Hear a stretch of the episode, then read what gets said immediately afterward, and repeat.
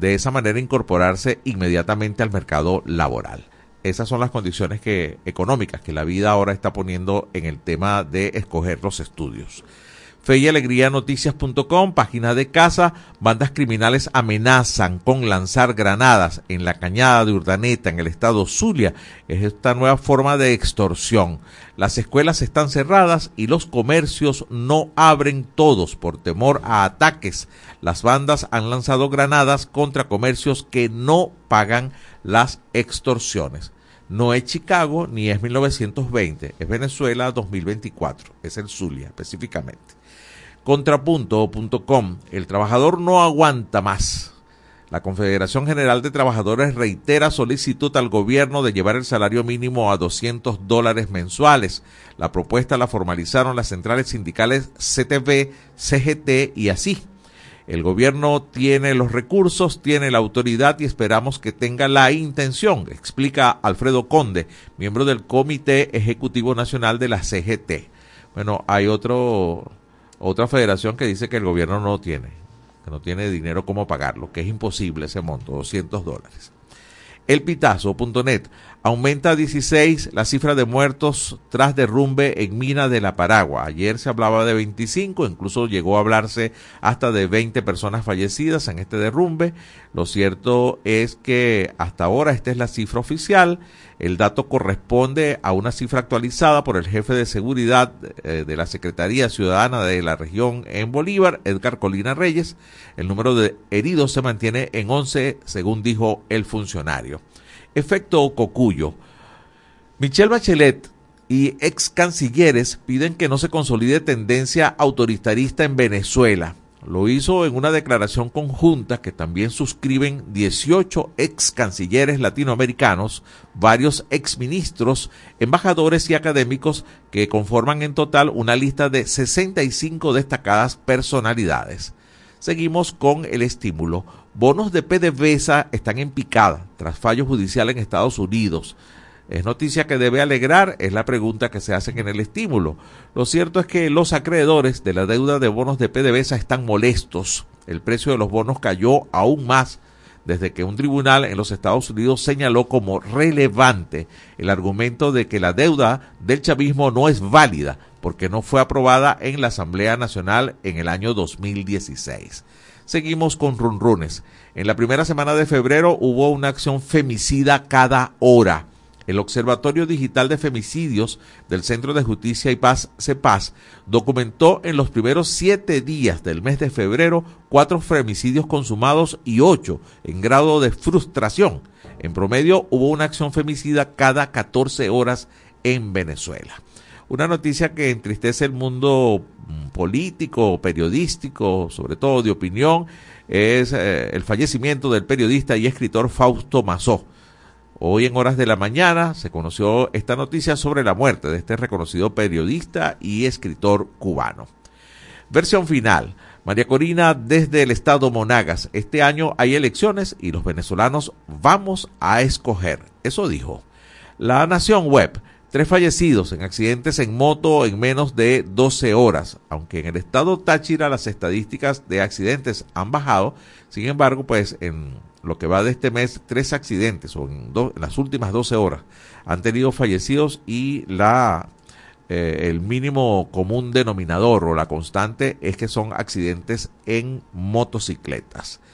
Por cierto que también a propósito de esto en La Guajira están prohibiendo los cascos integrales para poderle ver a la cara, pero también por el tema de la delincuencia, ¿no? Eh, los cascos integrales son más seguros, ¿no? A la hora de, cualquier accidente, La nación, eh, pasamos al impulso desde el estado Lara. En Venezuela solo operan cinco de los 16 centrales azucareros. Sin embargo, en el 2024 se estima procesar 4 millones de toneladas de caña de azúcar para moler lo que significaría una meta de 30 mil toneladas de azúcar que estarían disponibles en el mercado nacional. Esto lo indicó José Ricardo Álvarez, presidente de la Federación de Asociaciones de Cañicultores de Venezuela, conocida por sus siglas como FESOCA. El carabobeño, migración venezolana en Colombia, disminuyó en 2023 por primera vez en una década Correo del Caroní. En el 2023 se registraron 78.276 casos de malaria en el estado Bolívar, según esta nota. La mayor incidencia de los casos ocurrió en los municipios Sifontes, en el municipio Sifonte y la enfermedad responsable o fue responsable de 11 fallecimientos en Guyana. Seguimos con la patilla. El 69% de los estudiantes universitarios tienen síntomas de depresión.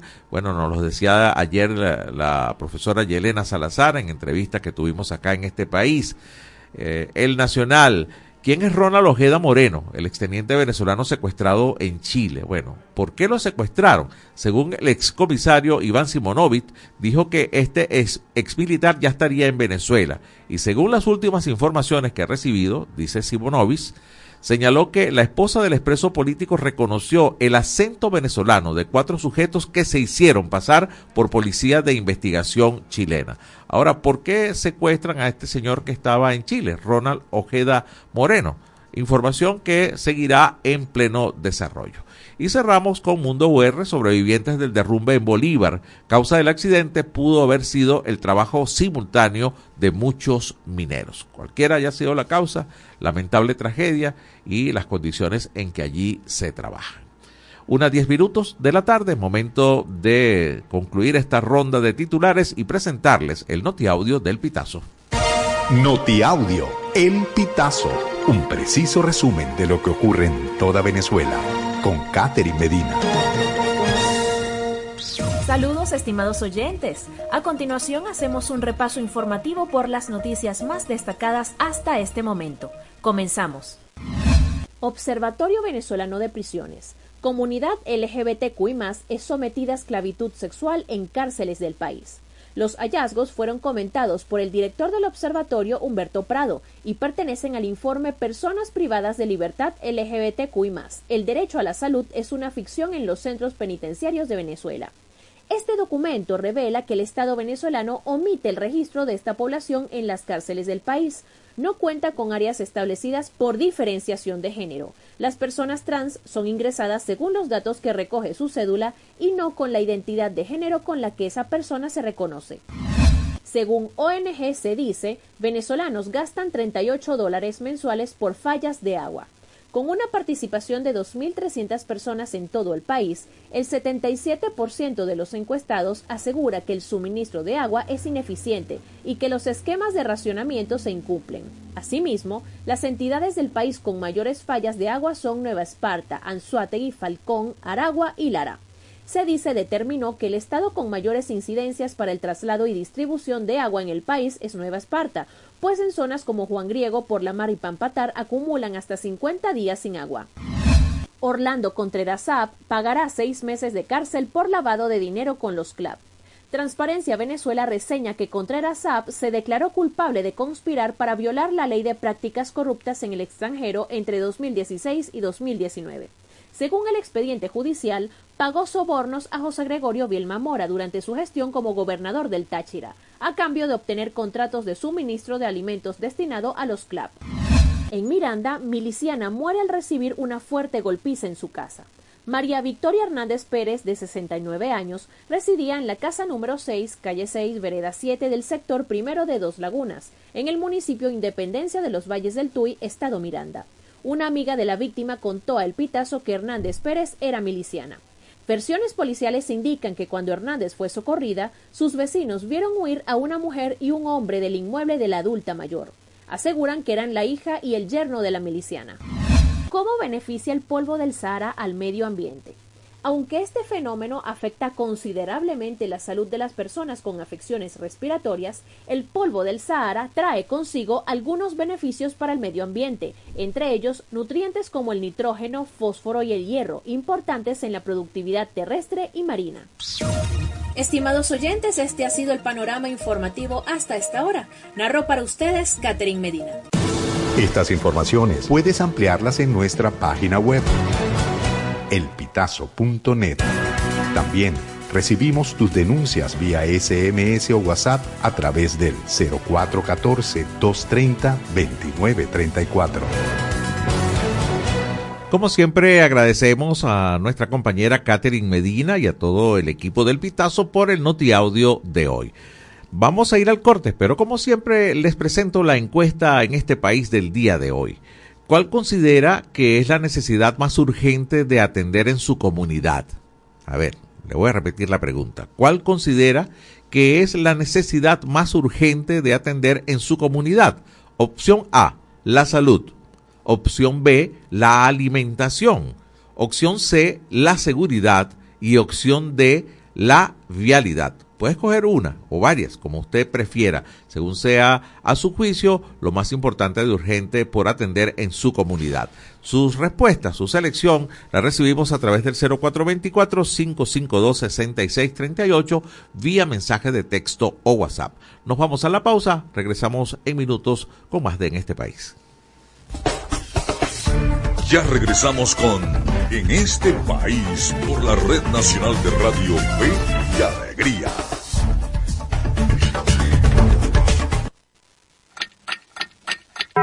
Una de la tarde y 15 minutos. el volumen a tu fe, con alegría. Súbele, súbele. Jesús ha servido la mesa y nos invita a escuchar su palabra en la Santa Eucaristía. El que viene a mí nunca tendrá hambre. Todos los domingos llegamos a tu casa a partir de las 7 de la mañana. Compartamos como hermanos y vivamos el amor de Dios con la humanidad a través de la señal de Radio Fe y Alegría. ¿De qué color es la piel de Dios? ¿De qué color es la piel de Dios? Dije negra, amarilla, roja y blanca es. Todos son iguales a los ojos de Dios. Con calma y con respeto, todo se resuelve. Y es que hay temas que todos quieren hablar, pero nadie lo dice. Entonces, háblame bajito. Háblame bajito de lunes a viernes a las 6 de la tarde. Háblame bajito por la Red Nacional de Radio Fe y Alegría con todas las voces. Con calma todo se resuelve, jala suavecito. Descárgate nuestra aplicación Radio Fe y Alegría Noticias, disponible para iPhone y Android. Seguimos con En este país por la Red Nacional de Radio Fe y Alegría.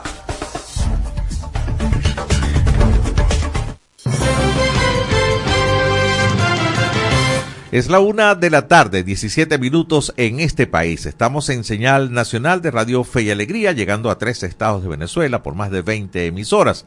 Les recuerdo la encuesta en este país del día de hoy. ¿Cuál considera que es la necesidad más urgente de atender en su comunidad? Opción A, salud. Opción B, alimentación. Opción C, seguridad. Opción D, la vialidad. 0414-552-6638. Su selección pueden ser una pueden ser varias según usted entienda cuál es la necesidad más urgente de atender en su comunidad. Vía mensaje de texto o WhatsApp los leemos durante el programa.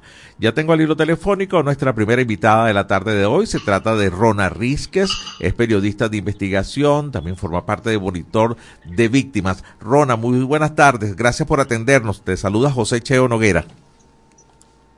Hola, buenas tardes, ¿qué tal? Gracias por la invitación. Al contrario, gracias por atendernos, Rona, muy amable. Eh, yo estoy aquí sumamente preocupado y, e impresionado de, las cifras que presenta el más reciente trabajo de monitor de víctimas. Eh, al menos 65 personas eh, fueron, eh, les quitaron la vida en el mes de enero de manos de organismos del Estado. A ver, eh, ¿esto sigue siendo tan alarmante? ¿No ha disminuido nada esto, Rona, o al contrario, ha subido la tendencia de, de este tipo de acciones? Bueno, lamentablemente nosotros en, en, Monitor de Víctimas llevamos el control del registro en cinco estados del país y eh, este registro que hicimos fue un registro especial cuando nos dimos cuenta de que había muchos casos que se estaban registrando en el mes de enero. Entonces no tenemos manera de compararlo con, por ejemplo, el mes de enero de 2023 mm. o compararlo con algún mes particular de 2023 porque eso, Monitor solo reporta cinco estados y este es un reporte nacional que hicimos excepcionalmente, ¿no? eh, pues definitivamente lo que sí podemos decir es que la cifra es alarmante. Es, eh, más de dos personas cada día murió a manos de funcionarios de cuerpos de seguridad. Y cuando decimos murió, porque bueno, en algunos casos se presume que fue en, en medio de supuestas ejecuciones extrajudiciales en las cuales se han simulado enfrentamientos, pero también hubo un par de casos donde estos eh, funcionarios asesinaron eh, eh, casualmente en estos en este par de casos a dos menores de edad, uno por un tema de celos y el otro por un tema de pues un conflicto, una riña familiar. Entonces, eh, nada, lo que nos parece más grave es pues justamente esta, esta cantidad de personas muertas a manos de los cuerpos de seguridad en un país donde se supone, según los datos que dan las fuentes oficiales o los pocos datos que dan, eh, pues que ya se reducido la criminalidad, que hay menos homicidios, que los delitos han bajado, pero bueno, se han bajado los delitos y la criminalidad y todo esto, ¿cómo es que la policía mata a 65 personas en un mes?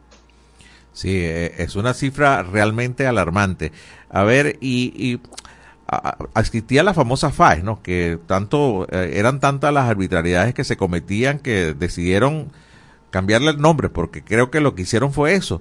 Luego de ese cambio, dentro de las estadísticas que ustedes manejan en esos cinco estados, ¿hubo una disminución? ¿Realmente sirvió el cambio del nombre? Porque estas cifras parecen decir lo contrario, ¿no? Bueno, hubo una disminución en general en todas las muertes violentas en el país eh, entre por, por, diversas, por diversas razones. El informe del año pasado de los cinco años de monitor de víctimas habla un poco de eso. Eh, la, una de, la, de, la, de las cosas o de lo que nosotros también creemos es que también hubo alguna manera una especie de impacto relacionado con los informes y los pronunciamientos de la, de la, del alta comisionado de derechos humanos de Naciones Unidas y y de la misión de determinación de hechos de Naciones Unidas. Mm. Entonces, creo que hay varias cosas, pues, la presión de los organismos internacionales, la de, de, defensora, de defensa de los derechos humanos, y luego, em, pues, sí, o sea, esa modificación que fue un poco un maquillaje, pero que sí tuvo, pues, un efecto, ¿no?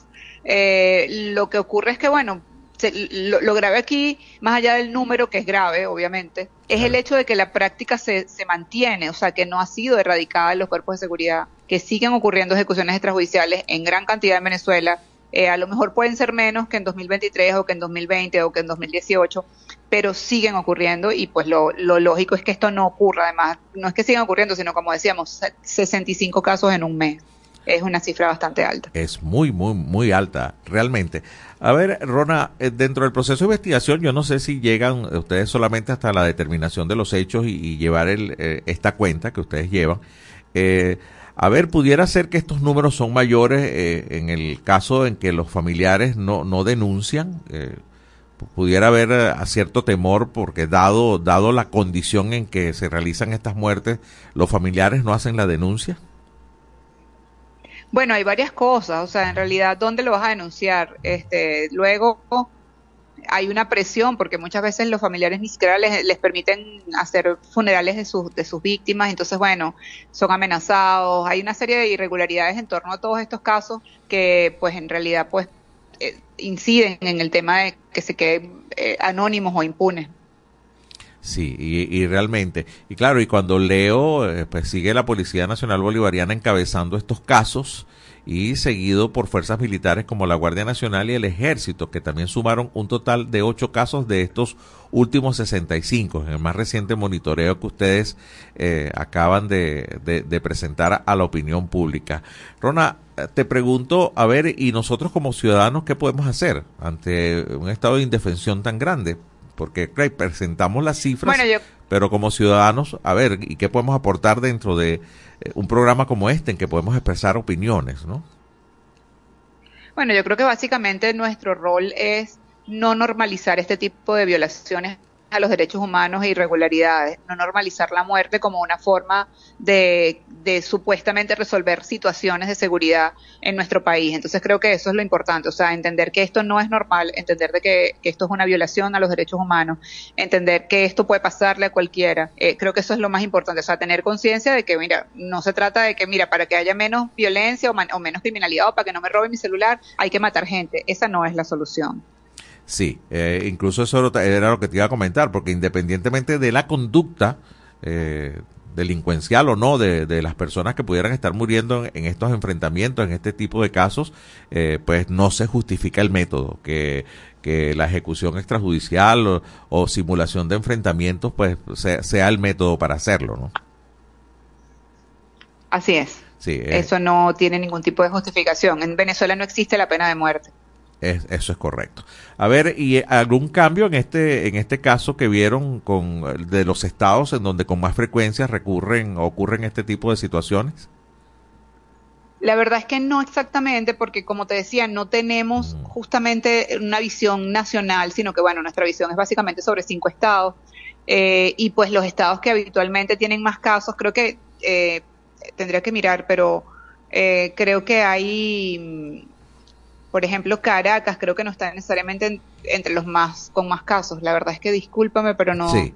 Bueno, yo estoy tratando de ver dónde tengo la, la, infografía para mirar los estados porque no los tengo en la, eh, o sea, no los tengo en la memoria en este momento. Yo, yo te puedo ayudar un poco. Según el informe que lo tengo acá dice los estados Aragua, Carabobo y Miranda encabezan la lista de las presuntas ejecuciones extrajudiciales con 12, 11 y 10 respectivamente, y luego le siguen Guárico con 8, fíjate, en este estado 8. Sí. Anzuategui 5, Monagas 4. Exactamente, no, no es Caracas o el Distrito Capital justamente uno de los que tiene más casos, que habitualmente era así. Miranda sí es una constante. En el caso de Aragua también. también hay menos casos en el caso de, de, el estado Sucre, que también en algún momento tuvo una gran cantidad de casos. Este, sí llama la atención sobre todo Carabobo, Guárico. Eh, ¿Dónde está Carabobo? Acá. Este, eh, Carabobo está entre los primeros.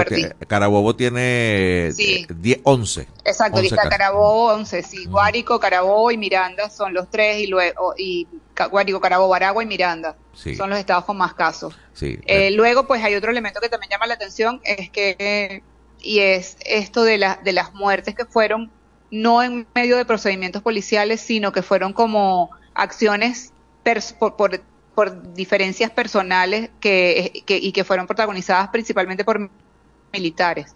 Entonces es importante porque, bueno, es, es una forma, en, o sea, se está viendo como el uso de el, el, el, arma o la condición de militar o de pertenecer a la Fuerza Armada para eh, matar a alguna persona por una disputa personal, ¿no? Entonces creo que eso es un elemento que también es importante destacar. Claro, es un caso de, violencia con, con, una ventaja enorme, ¿no? Que es tener un arma oficial para hacerlo, ¿no?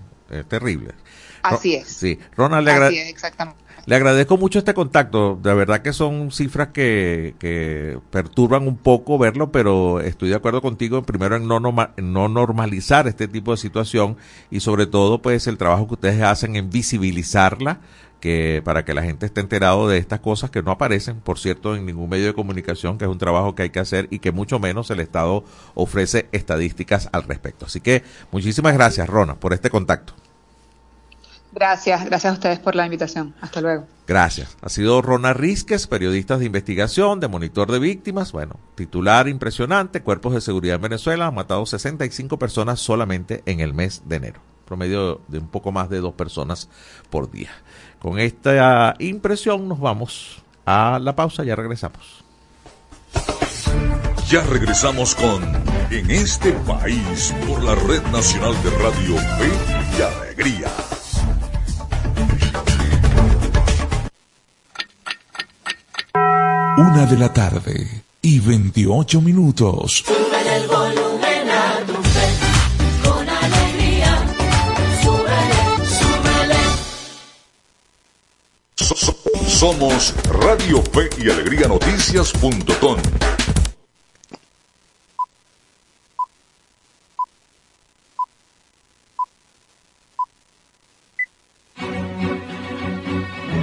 A partir de este momento, más de 25 emisoras interconectadas para llevarte información con todas las voces. Radio Fe y Alegría Noticias.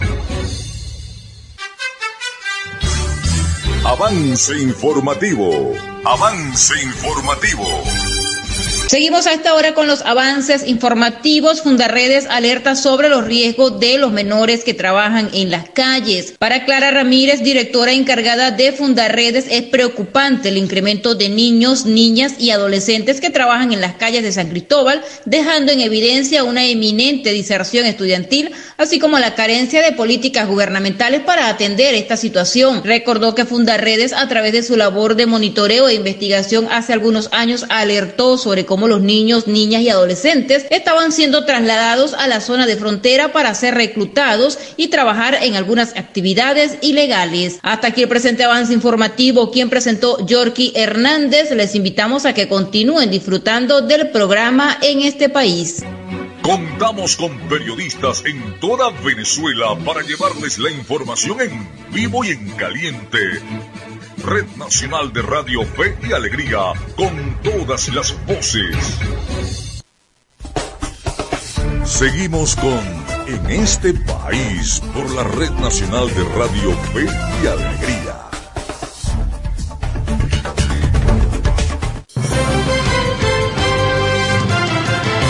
Es la una de la tarde y 30 minutos. Seguimos en este país en señal nacional de Radio Fe y Alegría. Aquí está la encuesta de hoy. Ya tenemos algunas de las respuestas. Se las refresco, las recuerdo. ¿Cuál considera que es la necesidad más urgente de atender en su comunidad? Salud, opción A. Alimentación, opción B. La seguridad, opción C y la opción D es la vialidad. Ya tenemos por acá, hola hermanos, la encuesta es buena hacerla y en mi comunidad todas existen en necesidad, pero me tomó la salud porque por acá en Santa Rosa, en el estado de Anzoátegui, no hay medicinas. Esto lo escribe nuestro oyente Ramón Valladares. Eh, buenas tardes, fe y alegría. Opción B, alimentación. En cuanto a los niños y adultos mayores, es una que es la población más vulnerable que está sufriendo de desnutrición. Ramón Rodríguez desde Pariaguán, también desde el estado Anzuategui. Usted puede participar también dando su opinión a través del 0424-552-6638. De inmediato, el Observatorio Venezolano de Fake News y Media Análisis nos presentan con Andrés Cañizales el micro Mentiras.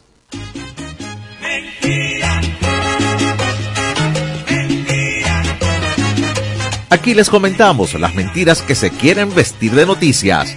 Esto es fake.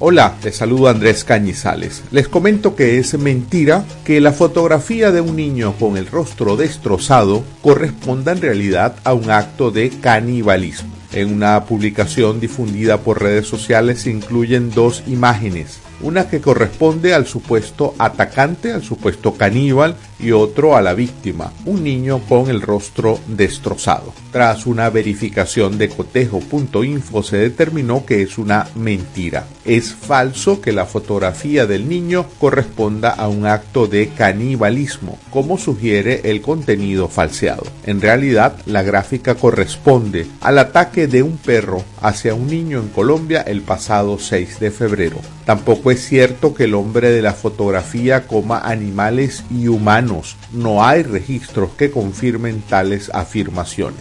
Por tanto, si bien es cierto y es muy lamentable que un perro haya mordido gravemente a un niño en la cara, no nos podemos hacer eco de los fake. Así que es mentira, no ocurrió un acto de canibalismo.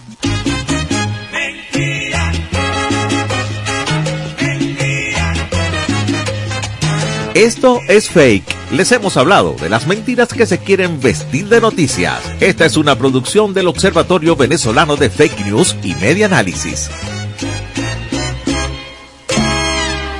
Muchísimas gracias a Andrés Callizales y al Observatorio Venezolano de Fake News y a Media Análisis por estos micros de mentiras. Mentiras que quieren vestirse de noticias, como dice su eslogan. A continuación tenemos el tema del día proyecciones de crecimiento económico están en duda por restablecimiento de las sanciones. En el Pitazo suena el tema del día con Vanessa Costa. Luego de que el Tribunal Supremo de Justicia ratificara la inhabilitación para ejercer cargos públicos a María Corina Machado y Enrique Capriles, la Oficina de Control de Activos Extranjeros del Tesoro de los Estados Unidos, la OFAC, anunció que rescindirá la licencia otorgada en octubre de 2023 a la minera estatal Minerven, tras lo cual el organismo dio plazo hasta el próximo 13 de febrero para liquidar cualquier transacción pendiente con la empresa venezolana. Asimismo, el gobierno del presidente Joe Biden advirtió que de no cumplirse los acuerdos suscritos en Barbados, no descartan restablecer sanciones en los sectores petrolero y gasífero. Para el economista Aaron Olmos, las proyecciones de crecimiento económico están supeditadas a lo que ocurra con las sanciones. Eh, indudablemente la economía venezolana para 2024 está sujeta a las tomas de decisiones de los acuerdos de Barbados y estos movimientos estratégicos, estas tomas de decisión de los principales actores, ¿no? en este caso Estados Unidos y el gobierno de Venezuela. El tema con esto es que de alguna manera, eh, bueno, pues la, el, no validar algunos aspectos en términos de lo que Estados Unidos asumió en ese acuerdo, eh, ha generado por parte de, este agente tan importante dentro de estos acuerdos, pues el, el volver a imponer esta sanción al área minera. Recordemos que de las más de 900, según algunos cálculos, 700, que también aparecen en algunos cálculos por allí de sanciones que tiene el país, cinco importantes se habían aliviado el 18 de octubre del año pasado. Recordemos entonces minería, gas, petróleo y dos en el área financiera. Y básicamente esto es un movimiento en este gran tablero de ajedrez de, bueno, mira, de alguna manera, esto que estábamos buscando, según los términos de los cuales nosotros asumimos que se tenía que hacer, una de las partes no se está haciendo, entonces bueno, nosotros damos un paso hacia atrás con esta pieza, haciéndole ver estratégicamente, bueno, mira, es posible que si no se terminen de cumplir algunos términos de lo que se había hablado, este, generemos entonces transformaciones en la ¿Cuál es el problema con esto? Que si efectivamente las sanciones no hubiesen tenido ningún tipo de efecto sobre el desarrollo de la economía venezolana, en el año 2020 no se hubiese generado la ley de bloqueo, por ejemplo, y no se hubiese generado toda esta cantidad de herramientas para tratar por parte del Ejecutivo Nacional de elevar los niveles de ingresos. Efectivamente hay un efecto de las sanciones sobre la economía nacional y precisamente está en riesgo la posibilidad y todas esas proyecciones y perspectivas y expectativas de crecimiento de Venezuela para el año 2024, tanto y en cuanto se revoquen las otras sanciones, ¿no? En el área petrolera y gasífera, que son tan importantes. ¿Por qué no tocar la petrolera de una vez? Bueno, porque es un aviso. Se está tocando es, minería. Ahora, la pregunta es, bueno, ya hemos visto algunas respuestas de personeros del gobierno, es una posición que francamente pareciera, bueno, mira, no nos movemos a este punto. Y bueno, pues ahora hace falta ver el otro movimiento. Por otra parte, refirió que la restitución de sanciones a Minerven genera incertidumbre en quienes estuvieran evaluando la posibilidad de invertir en cualquier otro sector venezolano. La expectativa de invertir en Venezuela, eh, por lo menos la inversión en el área minera, por dar el ejemplo de, la, de, esta, de, esta sanción que se revoca, pues este, este, este, alivio que ya no se alivia, este, es que bueno, las empresas dicen, ya va un momentico, si esto está pasando, vamos a vamos a esperar un tiempo, que es el famoso esperar un tiempo. O sea, si había una decisión, si habían boletos comprados para ir a Venezuela y reunirse con alguien y hablar, bueno, vamos a darnos un tiempo a ver qué va a pasar aquí. Entonces eso ralentiza cualquier proyecto, toma de decisión, en principio en el área, pero eh, cuando ves la barba de tu vecino arder por la tuya remoto, entonces de alguna manera eh, las otras áreas importantes estratégicas comienzan a ver con detalle, mira, cuidado, vamos a ver qué está pasando aquí, eh, quizás no nos apresuremos todavía, no firmemos este acuerdo, no, no, no aparezcamos en la foto, vamos a esperar a ver qué va a pasar, porque efectivamente sí, sí, sí va a afectar las tomas de decisión de inversión. Todas estas empresas que están haciendo gala de su regreso a Venezuela, y este bueno, tienes que pensar un poquito mejor porque todo lo económico en Venezuela 2024 depende grandemente de esta estrategia y de todos estos acuerdos que se están dando acá. El tema del día con Vanessa Acosta. Esta y todas nuestras informaciones puedes ampliarlas en el pitazo.net. Muchísimas gracias a nuestros compañeros del Pitazo, como siempre presentándonos el tema del día. A ver, Ronald Acuña fue nombrado como el mejor jugador de las grandes ligas en este momento. El venezolano Ronald Acuña. Eh, noticia importante para el deporte de este país y bueno, el lujo que tuvimos de verlo acá en Venezuela, aunque fue por un ratico. Vamos a escuchar seguramente esta y otras informaciones. Pasamos con Miguel Valladares en la movida deportiva. En este país presentamos La Movida Deportiva con Miguel Valladares. Un gran saludo amigos del deporte, es un gusto recibirlos de nuevo en la grada de En este país.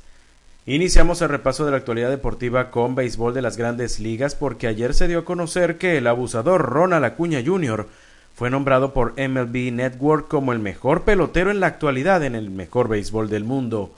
Major League Baseball hizo oficial la publicación de la lista de 100 peloteros, la cual encabeza el venezolano por encima de otros como Mookie Betts, Aaron Judge y Shohei Otani, quienes lo siguieron.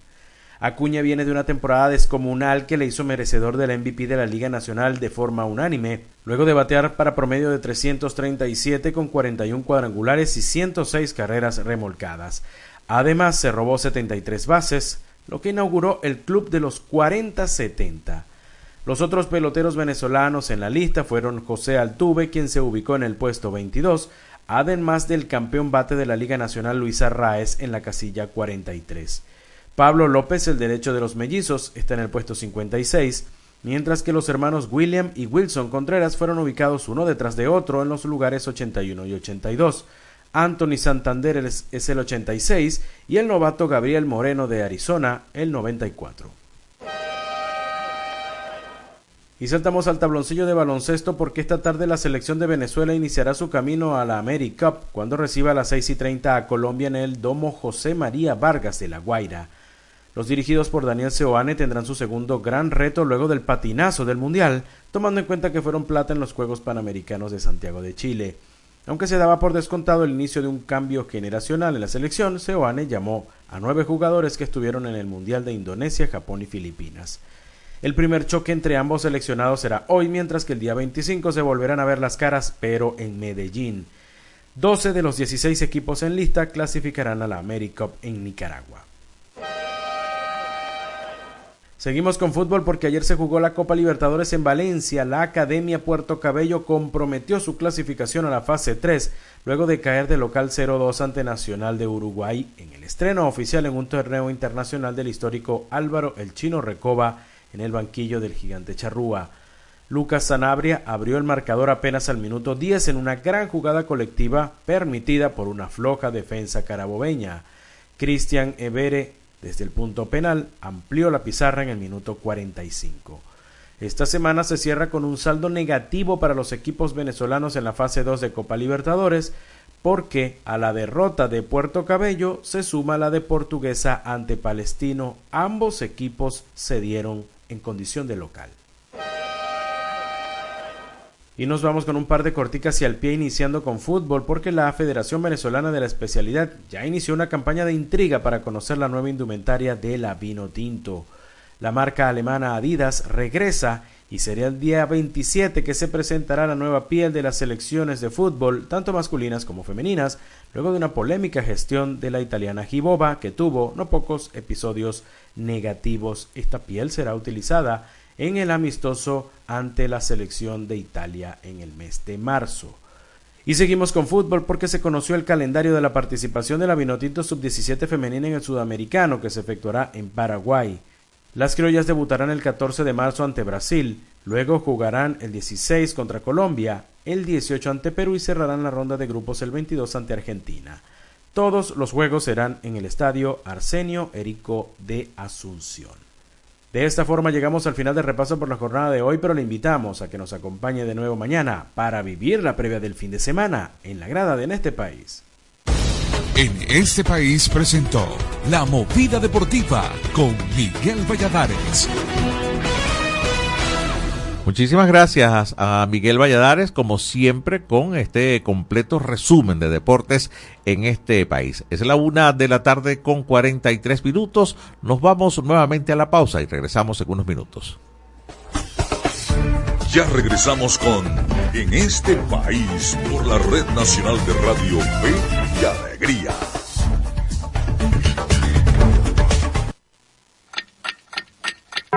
Una de la tarde y 43 minutos. Súbele el volumen a tu fe, con alegría. Súbele, súbele. Amigos y amigas de Contacto Sur desde Ecuador. Es una base militar encubierta. Asociación Nicaragüense Pro Derechos Humanos. Afectó derechos políticos y de participación. La Asociación Latinoamericana de Educación Radiofónica ALER te conecta con América Latina y el Caribe. Contacto Sur hace todo un recorrido desde Teotihuacán, México, pasando por toda Latinoamérica hasta la Patagonia en América del Sur. Contacto Sur, el mundo desde nuestro mundo, por Radio Fe y Alegría, con todas las voces. La escuela en la radio. Aprende desde casa con el equipo pedagógico del programa Escuela de Fe y Alegría Venezuela y el Instituto Radiofónico Fe y Alegría. La escuela en la radio de 4 a 5 de la tarde por la Red Nacional de Radio Fe y Alegría. Descárgate nuestra aplicación Radio Fe y Alegría Noticias. Disponible para iPhone y Android.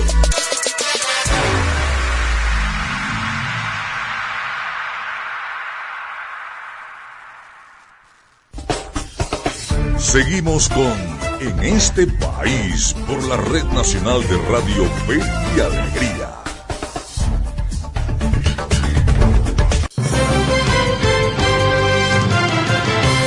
Muchísimas gracias por seguir con nosotros en este país, producción que está sonando en señal nacional de Radio Fe y Alegría, llegando a 13 estados de todo el país por más de 20 emisoras.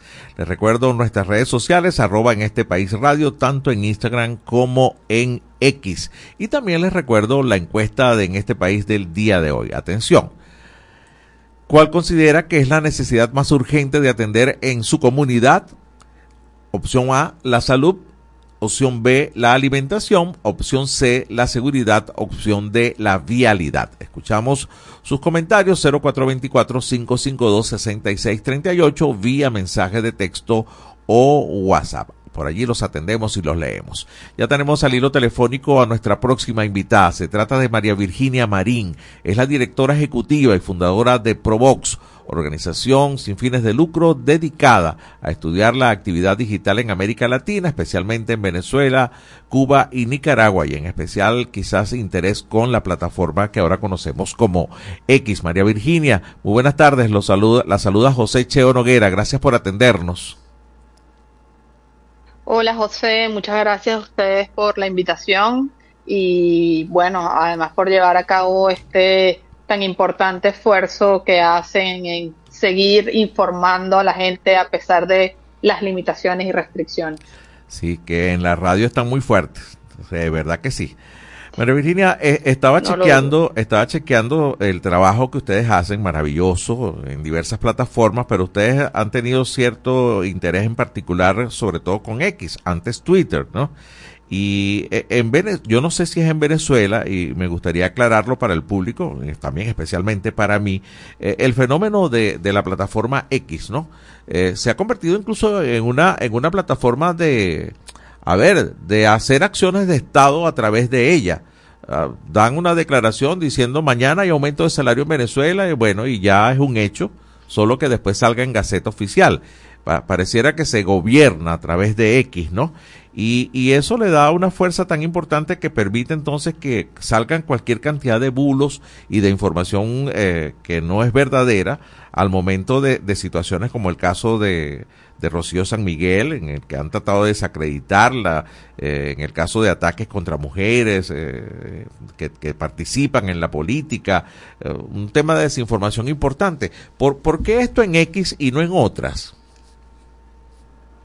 Sí, efectivamente, eh, las redes sociales en general y particularmente X, antiguamente Twitter, es uno de esos espacios que actualmente son prácticamente una extensión de eh, la propaganda oficialista, de la hegemonía comunicacional del gobierno en Venezuela pero también, digamos, es, es, una dicotomía, ¿no? Porque este sigue siendo uno de los pocos espacios disponibles todavía para, como tú mismo comentabas, la protesta social ciudadana, la denuncia de violaciones de derechos humanos, de detenciones arbitrarias, desapariciones forzosas, etcétera. Entonces, la verdad es que eh, lo que vemos en redes sociales es precisamente una operación por parte del gobierno venezolano para contaminar toda la información que prácticamente directamente no pueden controlar.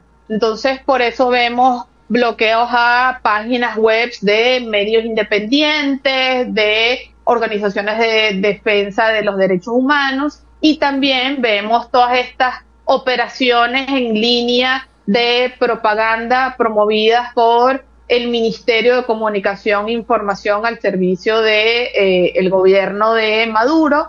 Y también eh, vemos campañas de desinformación por parte de usuarios y cuentas de tropas del oficialismo más radical vinculados a Diosdado Cabello que se encargan de atacar, difamar y básicamente generar tendencias y conversaciones políticas en redes sociales para justificar la detención de activistas, periodistas, etcétera, en Venezuela. Y por supuesto, esto hace digamos, bastante complicado a veces que los temas reales que intentan denunciar y posicionar los ciudadanos en estos espacios logren ser tendencia o, logren posicionarse básicamente eh, dentro de los primeros espacios o ser virales porque toca competir con, eh, por un lado, con esta maquinaria oficialista eh, del Ministerio de Comunicación e Información pero también con la parte más radical que eh, no solo tiene estructura y apoyo, sino que también suele ser mucho más, digamos, más cruel en este sentido, haciendo acciones que pasan desde la desinformación, que es básicamente manipular la información para atacar directamente a personas, grupos eh, específicos, liderazgos políticos e incluso instituciones. Sí, ustedes se han especializado o, han estado mucho más pendientes de lo que pasa en Venezuela, Cuba y Nicaragua con este tema de la desinformación. Hay un patrón en estos tres países, hay una similitud en, el manejo eh, que tan claramente has explicado. Correcto. Nosotros, de hecho, comenzamos en 2020 con Venezuela y luego, por esto que tú comentas, los patrones nos fuimos ampliando también a Cuba y Nicaragua, y no solo por los patronos, sino que hay una coordinación entre las estrategias comunicacionales del régimen, el gobierno de Venezuela, eh, de Cuba y de Nicaragua, para promover narrativas comunes en redes sociales y amplificar estas, eh, digamos, estos cuentos de que todo lo que está mal en Venezuela, Cuba y Nicaragua es por culpa de las sanciones. Y entonces evadir así eh, ante en la conversación digital incluso eh, culpas y responsabilidades sobre crisis interna en cada uno de estos países. Sí, y esto pone en un estado de indefensión tremendo al usuario normal. Eh, por suerte, pues están ustedes y están otras, también otras organizaciones no gubernamentales que trabajan en esto de la verificación de la información. Eh, bueno, que siento que no se dan abasto, ¿no? Eh, porque, vaya, los laboratorios de generación de información falsa, vaya, vuelan, ¿no?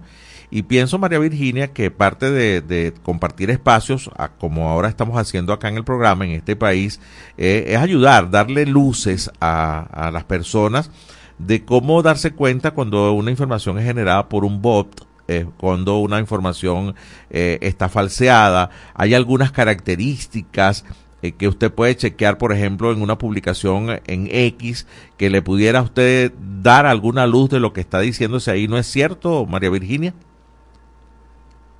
Correcto, completamente, O sea, al final es precisamente, digamos, ese eh, desbalance que hay eh, desde el poder eh, que intenta imponerse y desde el otro lado los ciudadanos, los medios independientes, organizaciones de la sociedad civil que hacen frente, digamos, a toda esa información que precisamente desde el poder se pretende ocultar y que, como tú bien lo mencionas, a través de la colaboración, como estamos haciendo en este espacio, la información pueda llegar a los grupos más afectados, porque eh, por un lado quizás nosotros trabajamos principalmente con lo que pasa en las redes sociales, pero lo que pasa en redes sociales es un reflejo de lo que vive el país y además, eh, digamos, eh, es la voz muchas veces de algunas comunidades en las que incluso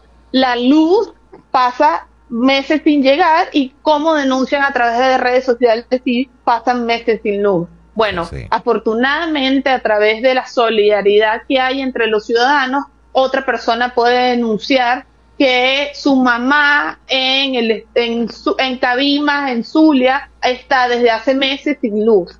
Y eso precisamente es mucho de lo que hemos visto en eh, redes sociales, donde eh, justamente la etiqueta sin luz es de las más posicionadas en las tendencias de Venezuela por los ciudadanos a modo de protesta, de denuncia y también de forma informativa, básicamente eh, siendo, digamos, una forma de expresar toda esta, no solo de expresar, sino de mantener la denuncia y la alerta ante estos problemas que afectan a todo el mundo y que muchas veces por otras situaciones políticas, etcétera, no están en la agenda pública, no son tan eh, tomadas en cuenta porque, bueno, al poder precisamente no le importa atender este tipo de problemas, sino mantener la visión o el ojo en otro tipo de cosas que eh, no necesariamente nosotros tenemos quizás control sobre ellas y eh, los servicios públicos es algo que viene afectando a los ciudadanos desde hace muchos años y esta coordinación entre organizaciones, medios y ciudadanos es lo que hace posible que siga vigente esto ante la agenda pública. Así es. Conversamos con María Virginia Marín, es la directora ejecutiva y fundadora de Provox, organización que se encarga de estudiar la actividad digital, sobre todo el discurso político en América Latina. Me quedan un par de minutos, María Virginia, y me gustaría, a ver, si tú nos puedes decir algunas características de cómo yo puedo identificar en X, por ejemplo, que es una cuenta falsa, que es un bot. A ver. Perfecto. Primero, si la cuenta no tiene una identidad, nombre de usuario, foto, etcétera, eh, digamos, verificable, ya eso es una característica para que dudemos de esta cuenta. Que sea anónima puede representar, digamos, una característica para desconfiar. Pero si a eso le sumamos, por ejemplo, que es una cuenta reciente, que es una cuenta que eh, solo escribe o retuitea contenido que es político, pero no hace quizás eh, contenido propio, etcétera, y solo se suele relacionar con las mismas cuentas e incluso pone, digamos, eh, los mismos chistes, los mismos memes que otras cuentas, lo más probable es que estemos frente a una cuenta bot. Pero bueno, eh, la verdad es que creo que lo mejor que podemos hacer es, ante la duda, verificar. Una búsqueda rápida de en Google, en, nuestro buscador de confianza, sobre la información que tengamos dudas, nos puede evitar ser parte del círculo de, desinformación y así proteger también no solo a nosotros mismos, sino a otros. Sí, a veces hasta repiten hasta los hashtags, ¿no? Las etiquetas también las repiten cuando son cuentas falsas, ¿no? Eh, interesante. Creo que es parte de este proceso educativo. Mientras más la gente esté informada de cómo identificar cuentas falsas, eh, bots, noticias fake news, eh, pues creo que, bueno, estaremos combatiendo esta parte este, tan presente en nuestra vida y sobre todo en el discurso político como es la desinformación. María Virginia, le agradezco muchísimo este contacto. Ha sido muy amable por compartir con nosotros este espacio. Así es, muchas gracias a ti y bueno, excelente trabajo, sigan adelante. Igualmente. necesitamos. Igualmente el de ustedes. Gracias. Así es. Momento de despedir ha sido María Virginia Marín, directora ejecutiva y fundadora de Provox, que trabajan siempre dedicados a estudiar la actividad digital, sobre todo en búsqueda de informaciones falsas y cuentas falsas. Con ella despedimos el programa por la tarde de hoy, por supuesto invitándolos para esta noche en la señal nacional de Fe y Alegría, en donde estaremos con la edición nocturna de En este país. Este equipo se despide Dios mediante hasta mañana a partir de la una, cuando estaremos nuevamente compartiendo este espacio. Feliz tarde para todos. Este país, mi país, tu país. Así culmina por el día de hoy en este país, un programa conducido por Andrés Cañizales junto a Miguel Valladares, acompañados por los periodistas y comunicadores de Radio Fe y Alegría, Red Nacional. Hacemos periodismo comprometido con la democracia.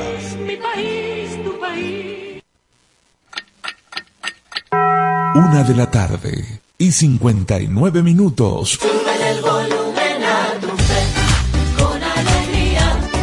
Súbele, súbele. Artículo 10 de la Ley de Responsabilidad Social en Radio, Televisión y Medios Electrónicos. Domingo Antonio Sifontes, el terror de los ingleses. El general Domingo Antonio Sifontes nace en Cantaura, estado Anzoátegui. En su infancia se interesa por la agricultura y la literatura, lo que se convierte en su pasión. Años más tarde, se traslada con su familia a Tumeremo y se suma al ejército venezolano para continuar con su formación académica en el mundo militar.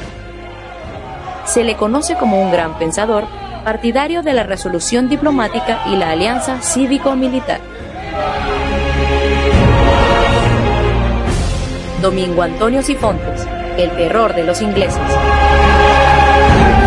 Espacio Publicitario. Goma Inca, rumbo a los 50 años de calidad. Fabricación de artículos técnicos en gomas y servicios relacionados tales como engomados de rodillos, tambores, poleas, válvulas, tuberías, todo para la industria en general, recubrimiento antiácido y antiabrasivo de tanques para la industria química, engomados de tanques cisternas que transportan líquidos corrosivos, fabricación de sellos hidráulicos y neumáticos por control numérico, Sistema Siljet de fama mundial. Garantizamos la fabricación en minutos de juntas de vástagos, pistón, rascadores, estoperas o ring. El cliente puede observar la fabricación de su pedido y sale con sus piezas ya fabricadas. Contáctanos al 0251 269 0301 al 0416 450 9903 o al 0412 725 4034. Atendemos a nivel nacional. Goma Inca, rumbo a los 50 años de calidad.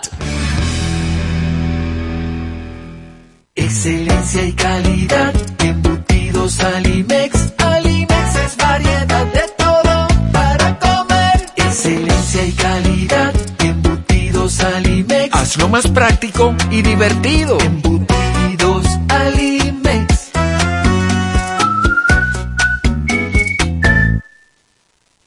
Encuentra la montura que más se adapte a tu estilo y disfruta el contraste de colores con cristales de tecnología avanzada.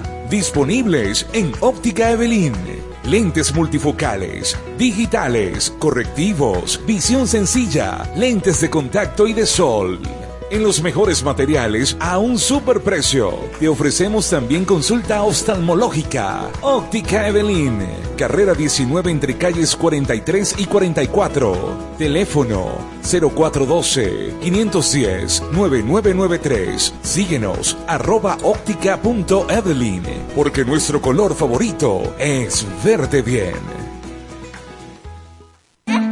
Fin del espacio publicitario. Seguimos siendo la FM de todas las voces. todas las voces. Radio Fe y Alegría. 97.5 FM. Tu radio.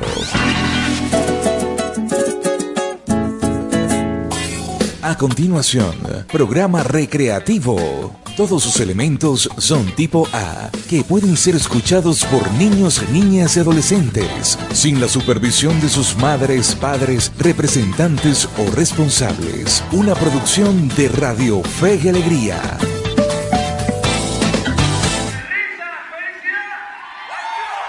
Escucha Free Cover y sus invitados, tus artistas favoritos en el formato que más te gusta. Free Cover y sus invitados por Radio Fe y Alegría 97.5 FM con todas las voces.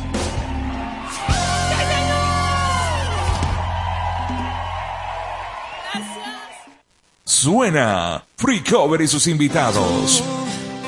Que me llenas de vida, de amor, de pasión y bellos pensamientos que te tengo tan cerca de mi corazón, clavada en mi pecho. Dime qué quieres, vida mía. Ay, ay. Aquí me tienes de rodillas, solo pido tu querer. Quiero contigo envejecer. No quiero verte sufrir más, porque tú eres lo que yo más quiero.